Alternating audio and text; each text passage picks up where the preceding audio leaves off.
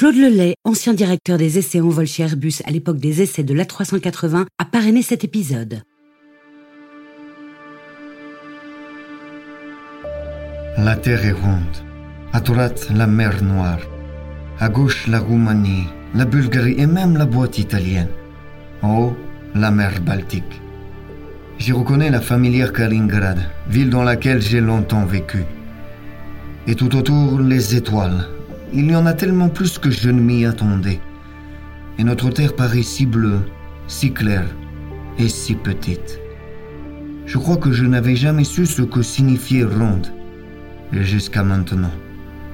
Nous sommes le 18 mars 1965 et je viens de m'extirper hors de l'écoutille de Voskot 2, le vaisseau spatial russe.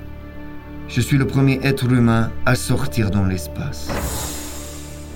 Hors du vaisseau, j'avance vers l'inconnu. Et personne au monde ne peut me dire ce que je vais y rencontrer. Il n'y a pas de mode d'emploi. Chut, écoutez, quel silence. Je commence à entendre les bruits de mon propre corps. Voilà déjà huit minutes que je suis sorti du vaisseau. Mais je commence à avoir une sensation étrange, comme si ma combinaison avait changé de volume. En remontant la corde jusqu'au sas, je réalise que mes mouvements sont bien plus limités qu'aux entraînements. Après plusieurs tentatives, je me résigne. Impossible d'entrer par la trappe. Je n'ai pas le choix. Il faut faire redescendre la pression qui se trouve à l'intérieur de la combinaison pour qu'elle se dégonfle.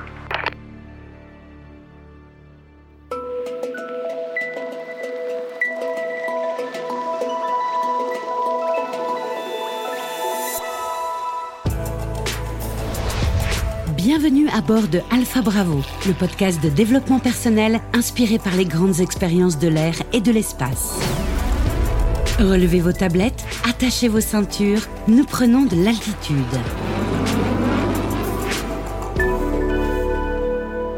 C'est ainsi qu'Alexei Leonov regagna le vaisseau et qu'il réalisa le danger encouru. Baisser la pression de son équipement aurait pu lui être fatal. En 1965, personne n'avait prédit que la combinaison se dilaterait dans l'espace. Cette expérimentation a permis des avancées considérables pour que les équipements soient mieux adaptés aux sorties extravéhiculaires. Chaque progrès commence avec la volonté d'essayer. Nous admirons tous ces pionniers qui, avec bravoure, ont permis d'emmener l'humanité là où elle n'était jamais allée. C'est le propre de l'être humain, une quête sans fin commencée depuis des millénaires. Découvrir, inventer, progresser. Et pour cela, pour oser se lancer vers l'inconnu, il faut accepter de sortir de sa zone de confort. La réalisation de n'importe quel projet personnel ou professionnel vous demandera cet effort. Et souvent les émotions prennent le dessus. Sommes-nous capables d'y arriver? Le risque d'échec existe-t-il? Vous avez déjà entendu cette petite voix résonner, celle qui vous dit que le jeu n'en vaut pas la chandelle. Alors comment se rassurer? Quel secret permettrait de concilier le progrès et la peur de l'inconnu? Pour répondre à cette question, concentrons-nous sur le cas des vols d'essai.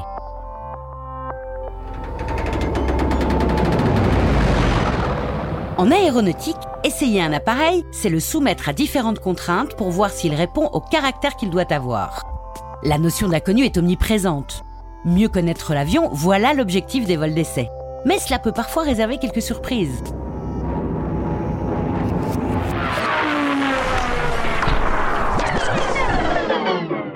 L'histoire de l'aviation est assez récente. Il y a quelques décennies seulement, les pionniers de l'air prenaient de grands risques. Dans les années 40, les pilotes d'essai tentaient de franchir le mur du son au péril de leur vie. Ne pouvant se fier aux appareils peu performants, ils misaient tout sur leur intuition.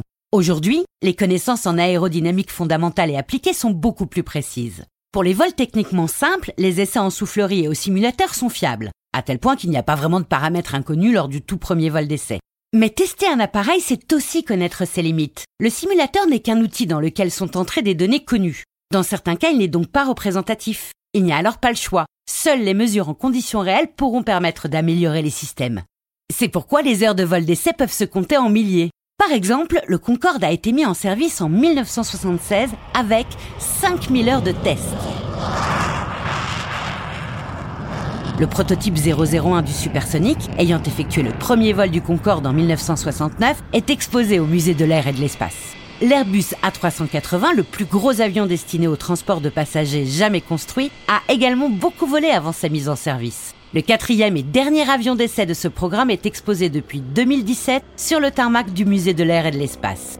Celui-ci a réalisé 3360 heures de vol.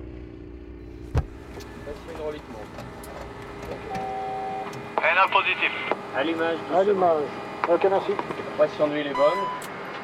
Il est 10 heures lorsque nous nous apprêtons à prendre place dans le cockpit de la 380.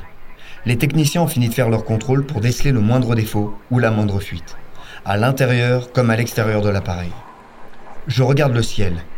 Les conditions météo sont idéales, faible vent et couverture nuageuse clairsemée. Aujourd'hui, le programme nécessite une grande prudence. C'est le troisième vol de l'appareil et nous allons réaliser des décrochages, c'est-à-dire amener l'avion à perdre sa portance, Concrètement, nous allons réduire sa vitesse jusqu'à la limite de la perte de contrôle. Ces vols interviennent très tôt dans le calendrier.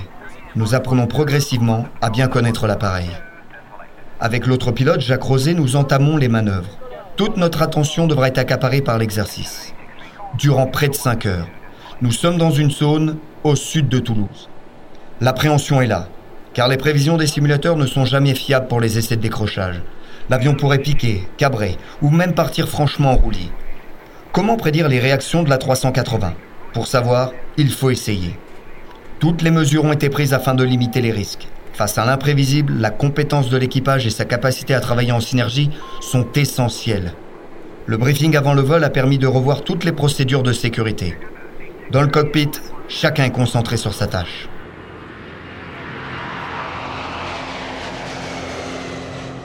C'est sans encombre que terminera le vol d'essai numéro 3 de l'A380 aux commandes de Claude Lelay et Jacques Roset.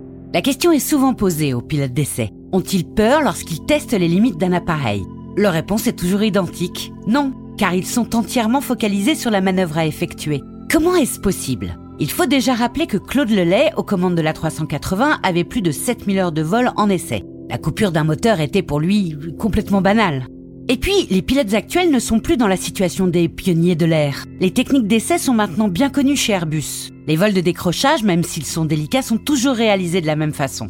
Pour ceci, comme pour d'autres vols, des répétitions sont organisées avec tout l'équipage afin de synchroniser au mieux leurs actions. Plus tard dans le programme, les binômes aux commandes sont souvent constitués d'un jeune pilote et d'un expert. Le partage d'expérience, voilà l'une des clés de l'apprentissage du métier. Dans les années 90, le psychologue d'origine suédoise K. Anders Eriksson affirmait qu'atteindre un niveau d'excellence dans une discipline, un art ou une technique requiert 10 000 heures de pratique. Chez Airbus, un pilote d'essai devient expert après 6 ou 7 ans en poste, car c'est le temps qu'il faut pour avoir couvert tout le spectre des essais délicats. Le pilote apprendra également à être à l'écoute des autres membres de l'équipage, c'est-à-dire le mécanicien et les ingénieurs navigants.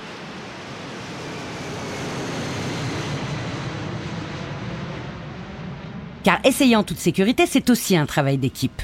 Les ingénieurs interviennent en temps réel pour assister les pilotes. C'est le cas des essais de vibration, particulièrement délicats car la vitesse de l'appareil doit aller au-delà de celle qui est autorisée. L'avion flirte alors avec la vitesse du son, ce qui peut provoquer la rupture de la structure. Pour éviter la perte de contrôle, il faut avancer étape par étape. L'augmentation de la vitesse doit toujours se faire avec prudence. Les mesures sont transmises aux ingénieurs au sol qui autorisent ou non des accélérations progressives. Ils sont les seuls à pouvoir analyser les données en temps réel et à prendre les bonnes décisions pour assurer la sécurité de tous. En conclusion, imaginez que votre projet soit un avion en phase d'essai. Vous cherchez à atteindre un objectif précis, mais sans prendre de risques démesurés. Votre état d'esprit est celui des pilotes aux commandes. Rigueur et réactivité sont vos maîtres mots. Quels enseignements pouvons-nous tirer des vols d'essai pour apprendre à essayer? Bien connaître la situation de départ et les incertitudes du projet que vous souhaitez réaliser. Demandez-vous quels sont les éléments connus et inconnus?